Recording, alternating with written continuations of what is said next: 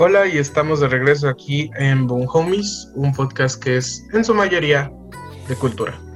El día de hoy tenemos otra vez a uno de nuestros eh, expertos periodísticos universitarios que también ha trabajado en el programa eh, político universitario Ponte Político, José Pablo Guerrero. Hola, ¿qué tal, Jorge? Pues muy contento de estar otra vez aquí. Qué chido. Eh, Homies ya, ya me gustó mucho como para que me inviten. Yo encantado, ya sabes. ya sabes que aquí siempre es tu casa y mientras haya un tema de qué platicar y que podamos explorar, que la gente nos pueda escuchar, pues vamos a seguir creando contenido. Y pues hoy vamos a hablar de un tema controversial, quizá. Em, vamos a hablar, primero que nada, personas que sean demasiado picados, demasiado polarizados en política, dejen el podcast en este momento. no, que, lo escuchen, que lo escuchen. La pregunta del día de hoy es, ¿es Andrés Manuel López Obrador de derecha o de izquierda? Ay, güey. Este, mira. Está bien chistoso. Porque Andrés Manuel es una figura, es un actor político polémico por excelencia. Este, lo, lo que se puede ver en la esfera del Twitter, que es como la parte donde se encuentra la participación política mayor, yo creo que es la red social que permite mayor participación política y que cada quien diga lo que quiera, no necesariamente estando en lo correcto siempre. Eh, pues dice que, bueno, más bien, aquellas personas que, que son conservadoras, que son de derecha, dicen que Andrés Manuel es de derecha, mientras que aquellas personas que son de izquierda dicen que Andrés Manuel es de izquierda. Entonces, yo te puedo decir que Andrés Manuel es una persona que, o sea, pareciera que, que quienes no lo quieren sí lo quieren de su lado y quienes sí lo quieren, pues lo quieren más de su lado, pero al mismo tiempo como que no saben bien qué onda a veces. Y es que la bronca es que Andrés Manuel, en su retórica de campaña eh, en el 2018, bueno, pues desde el 2006, ha sido siempre partidario de las ideas de izquierda. Ha promovido los derechos eh, humanos que, fueron no fueron reconocidos en, en, sexenios de derecha o de centro. Ha promovido políticas que, bueno, en su campaña promovió políticas económicas que alertaban a la gente y decían, ay, nos vamos a convertir en Venezuela y no sé qué. Y al mismo tiempo, pues ha denunciado mucho los crímenes eh, cometidos supuestamente, porque no está demostrado ni penado ni nada, por eh, expresidentes de México. Entonces, esto en la retórica era completamente de izquierda, era fuera de todo aquello que tiene que ver con, el conservadurismo. Sin embargo, una vez que llega al poder, en las políticas eh, instaladas por el gobierno de Andrés Manuel, se han, se han, se han visto tintes de conservadurismo y eh, podríamos decir que, hay quienes denuncian un cierto autoritarismo del gobierno mexicano. ¿Quiénes dicen esto? Personas que se consideran en la neutralidad política y la verdad, para molestar a aquellas personas que sí pertenecen y se, consideran eh, pues luchadores de la izquierda, eh, pues dicen que, que, Andrés Manuel no es de izquierda, que es de derecha. Esto me parece más una provocación que un hecho confirmado refutable. Sin embargo, sí podemos ver que las políticas instauradas por Andrés Manuel en eh, la eliminación de fideicomisos, en la eliminación de pues algunos presupuestos que apoyaban a niñas y niños en guarderías, sobre todo a sus madres, en eh, la no recognición de, de la interrupción voluntaria del aborto como un derecho humano en su régimen, siendo que era una promesa de campaña, y también en eh, el olvido, o más bien la inexistencia de la agenda feminista en el gobierno de Andrés Manuel, que eran muchas de las promesas que él hacía, como un verdadero abanderado de la izquierda, ¿sabes? Y, y entonces, yo personalmente, o sea, no podemos establecer si Andrés Manuel es de izquierda o de derecha, porque oficialmente todo el mundo te va a decir que es de izquierda, porque su partido político Morena está fundado en los ideales de la izquierda.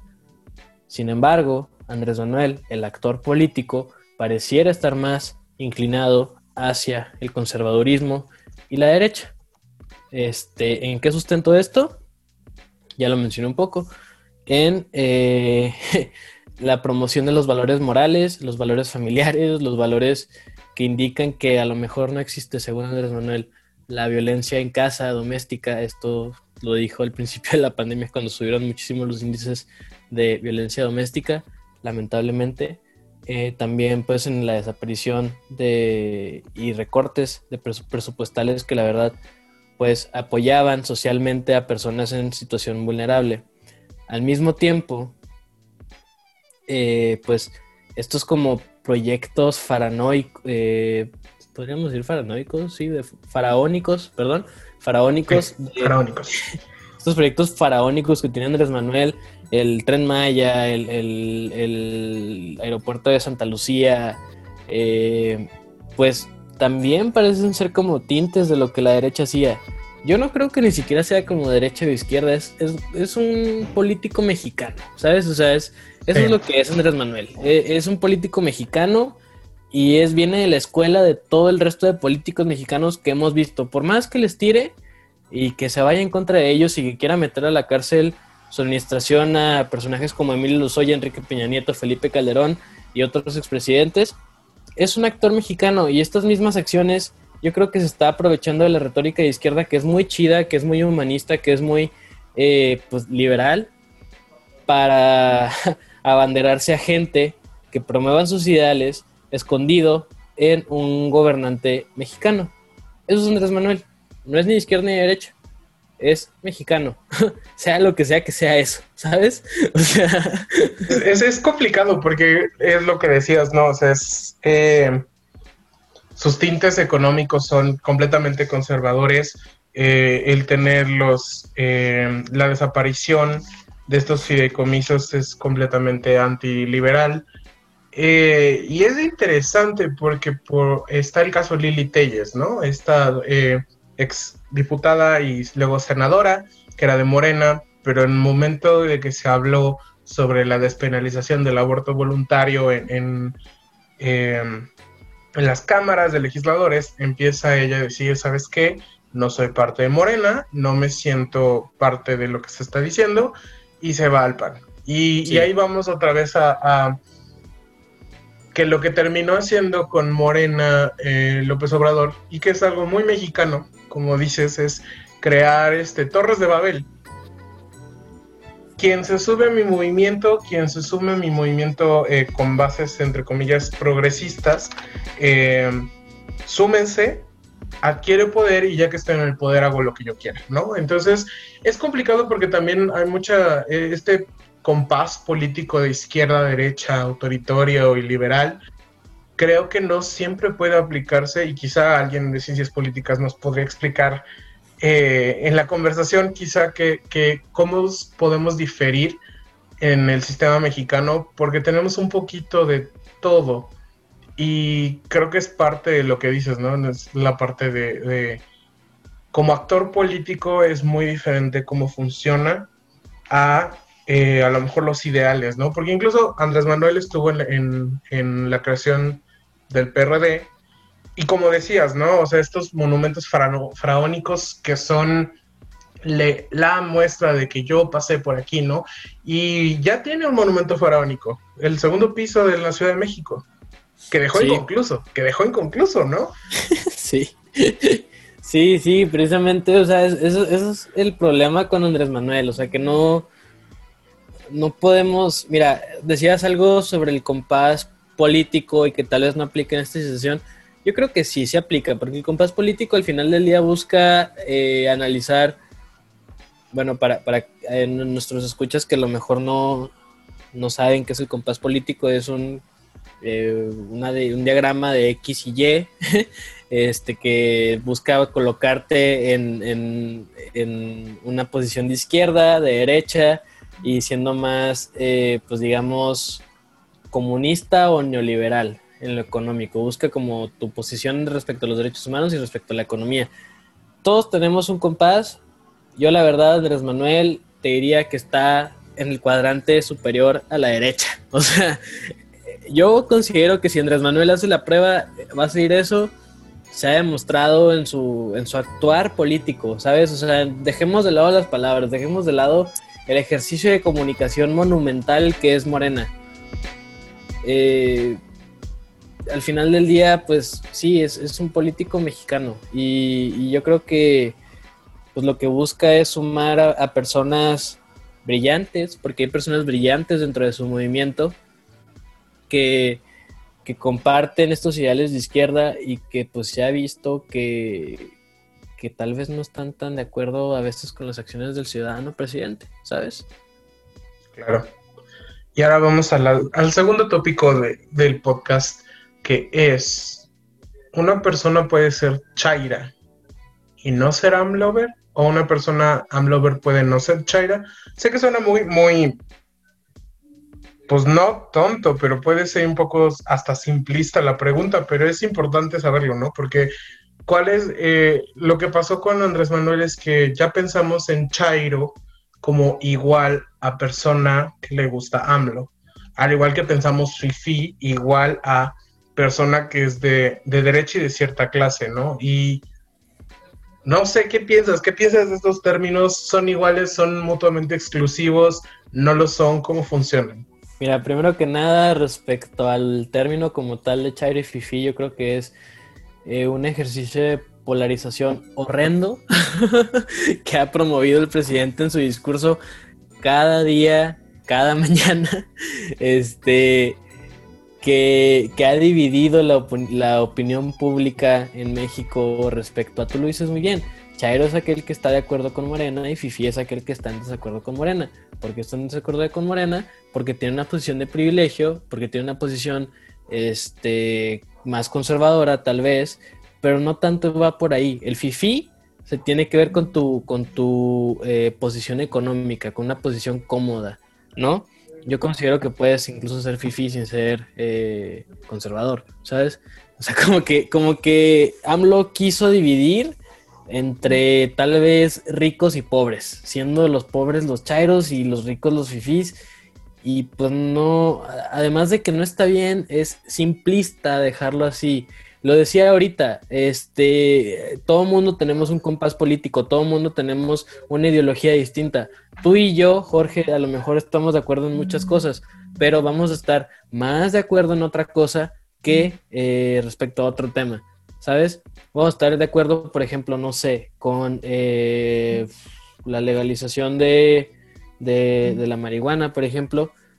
Podemos estar en, en acuerdo o desacuerdo con algunas cuestiones del tema, y es que es tan complicado porque la mente humana misma es muy complicada, ¿sabes?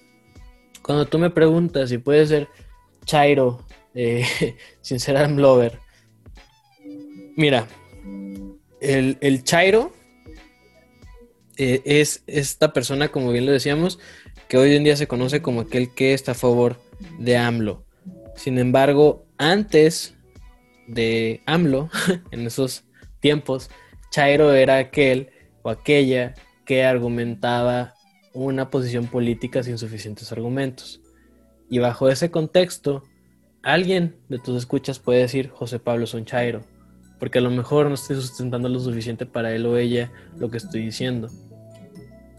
Y por otro lado, alguien más puede decir José Pablo es un fifí, porque está, porque está argumentando en contra de AMLO.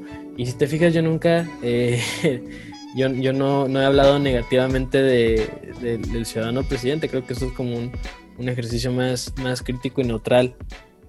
No vamos a decir neutral, más crítico solamente. Crítico, exacto. a la posición, pero yo considero que, bajo esta lógica de que Chairo es aquel que argumenta sin, sin saber, ya no, me encanta la parte de, que sea una persona en, desventaja o lo que sea, pues pues sí se, sí se puede ser Chairo sin ser Amlover, ¿sabes? Claro. Claro que sí, porque puede ser Chairo y apoyar el sexenio de Felipe Calderón. ¿Por qué? Porque me puedes decir, Felipe Calderón fue el mejor presidente de México. ¿Por qué? Ah, pues porque combatió el narcotráfico. Ah, órale, pero yo estoy en desacuerdo porque yo soy de Ciudad Juárez. Vi que mataron a mucha gente. Vi a los, a los soldados en las calles en las que yo vivo vi este, colgados en los puentes, me tocaron balaceras cerca de mí y tal. Y entonces, pues la retórica se convierte en decir, mejor Chairo es, aquel, es aquella persona que me argumenta eh, sin una base sólida, ¿sabes? Quitemos esta, esta idea que nos implantó Morena de que Chairo es aquel que apoya a AMLO. Sí se puede ser Chairo sin apoyar a AMLO, porque ser Chairo al final del día no es una posición de baja riqueza económica, sino de baja riqueza, pues, del pensamiento, ¿sabes? Entonces, sí se puede ser. Eh, yo, al mismo tiempo, pues, e, entre Chairo y, otro término de la política muy despectivo, bueno, no despectivo, pero coloquial, pues se encuentra el grillero, ¿no? La grillera. Claro. Este, y esto es como el, el Chairo, pero, pero potenciado, digamos que es como la evolución en, el, en, en, la que pues aquel grillero grillera pues se interesa mucho por la política y anda haciendo grilla, ¿no? Claro que se puede ser grillero, claro que se puede ser chairo sin ser un lover. Claro. Y justamente hablando, lo saqué a tema porque de hecho el, Colmex hizo una, en el diccionario español en México, eh, justamente sacó un término y habló de esta parte que es un término despectivo, ¿no? Para referirse a las personas que suponen de ideología o, o, tendencia de derecha, pero al mismo tiempo es lo que dices, ¿no? Se caracteriza, caracteriza por no defender ni demostrar compromiso con aquello que dice apoyar. Entonces, creo que es interesante cómo utilizamos las palabras y cómo eh, los actores políticos mueven las palabras para su narrativa, ¿no? Incluso Grillero yo, el, origen de la palabra es alguien que cuida a los presos, ¿no? Entonces es, si lo pensamos desde esa idea, es hasta poético decirle a alguien grillero, ¿no? Cuida a los presos en la política, ¿no? Sí, sí, sí, eh, Fíjate que no, no sabía que el origen de grillero era, era aquel o aquella que cuidara a los presos, pero me parece pues muy pertinente y tienes mucha razón, o sea, al final del día el, lenguaje construye y destruye. Eh, esto lo lo sustento en, lo que dice Alberto Manguel en su libro La ciudad de las palabras. Se lo recomiendo a quien sea que nos esté escuchando. Eh, y él en, esta, en, este, esta recopilación de ensayos tiene una tesis principal y que es que el lenguaje nos construye a nosotras y nosotros y al mismo tiempo construye nuestra realidad. ¿Sabes? Entonces, al momento en el que AMLO dice Chairo, es más, AMLO nunca, dijo, nunca ha dicho Chairo, creo. Este, nomás ha dicho Fifis pero aquellos que son fifís en la retórica de AMLO se han dicho chairos para referirse a aquellos que son AMLO. ¿Qué hizo? Dividir, destruir el tejido social, la unión eh, que tanto necesitamos para los asuntos políticos, la verdad es que yo no comulgo con una neutralidad política, porque como te dije, nadie es realmente neutral político. Si tú haces la prueba del compás político, nunca te vas a ir así, el, el cero, el, el punto inicial de la gráfica de X y Y.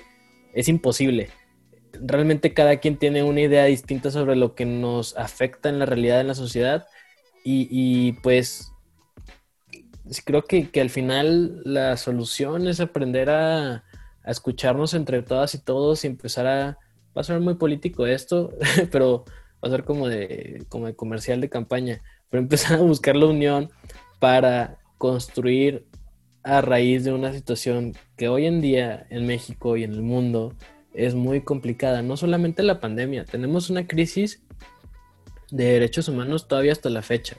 Tenemos todavía eh, personas que trabajan sin paga en condiciones de esclavitud tenemos eh, pues países en los que todavía no se reconoce el derecho a la libre unión de las personas con quien se les dé la gana. Tenemos una crisis de derechos humanos en el mundo, tal vez no la misma que hace 70, 80 años, pero sigue habiendo problemas y no podemos dejar que términos como chairo y fifi nos sigan polarizando y nos sigan haciendo pues crear barreras y pues mejor buscar una forma de eh, llegar a un, a un, punto de unión, ¿sabes? De, comunidad. Claro. Y creo que retomando un poco lo, lo que dices eh, de la pluralidad de las voces que existen, hay un autor que de hecho es de los fundadores del INE, que es uno de mis sensei, digamos, en, cuestiones de política y democracia, que escribe también en, me parece que en Nexos y en Letras Libres, José Waldenberg, que tiene un libro que se llama Cartas a una eh, niña desencantada con la democracia, que habla mucho de esto, ¿no? La, la parte de la democracia y creo que es lo más importante es que tengamos esta habilidad de que varias voces se escuchen y creo que es lo más rico que tenemos, ¿no? Poder tener este diálogo, porque en otros sistemas políticos no existen. Entonces, en lugar de, estoy completamente de acuerdo, en lugar de estar polarizando a través del lenguaje, hay que unirnos a través de la capacidad del habla y la capacidad de discusión y debate que nos otorga este sistema, que obviamente no es perfecto y necesitamos, evidentemente esta crisis de COVID sacó al aire lo que tenemos que cambiar, lo que se tiene que que replantear desde sistemáticamente hablando, pero algo que también queda claro y, que me eh, queda muy grabado que dijiste es esta parte de, la diversidad de, habla, ¿no? Y que el lenguaje se crea y se destruye y se transforma. A diferencia de la materia, le pasa a los tres, se crea, se destruye y se transforma. Son los tres, no, no solo es no es la frase no se crea y destruye. No, no, no. Los tres, se crea, se destruye y se transforma. Sí, sí, sí, sí, precisamente. Y, pues al final del día, volviendo al punto inicial de, esta discusión, eh, pues eh, es que va a sonar así como muy de lo básico que nos han dicho en las escuelas primarias y, y nuestras mismas madres y padres, ¿no? Nuestras figuras paternas, de que tus acciones salen más que tus palabras.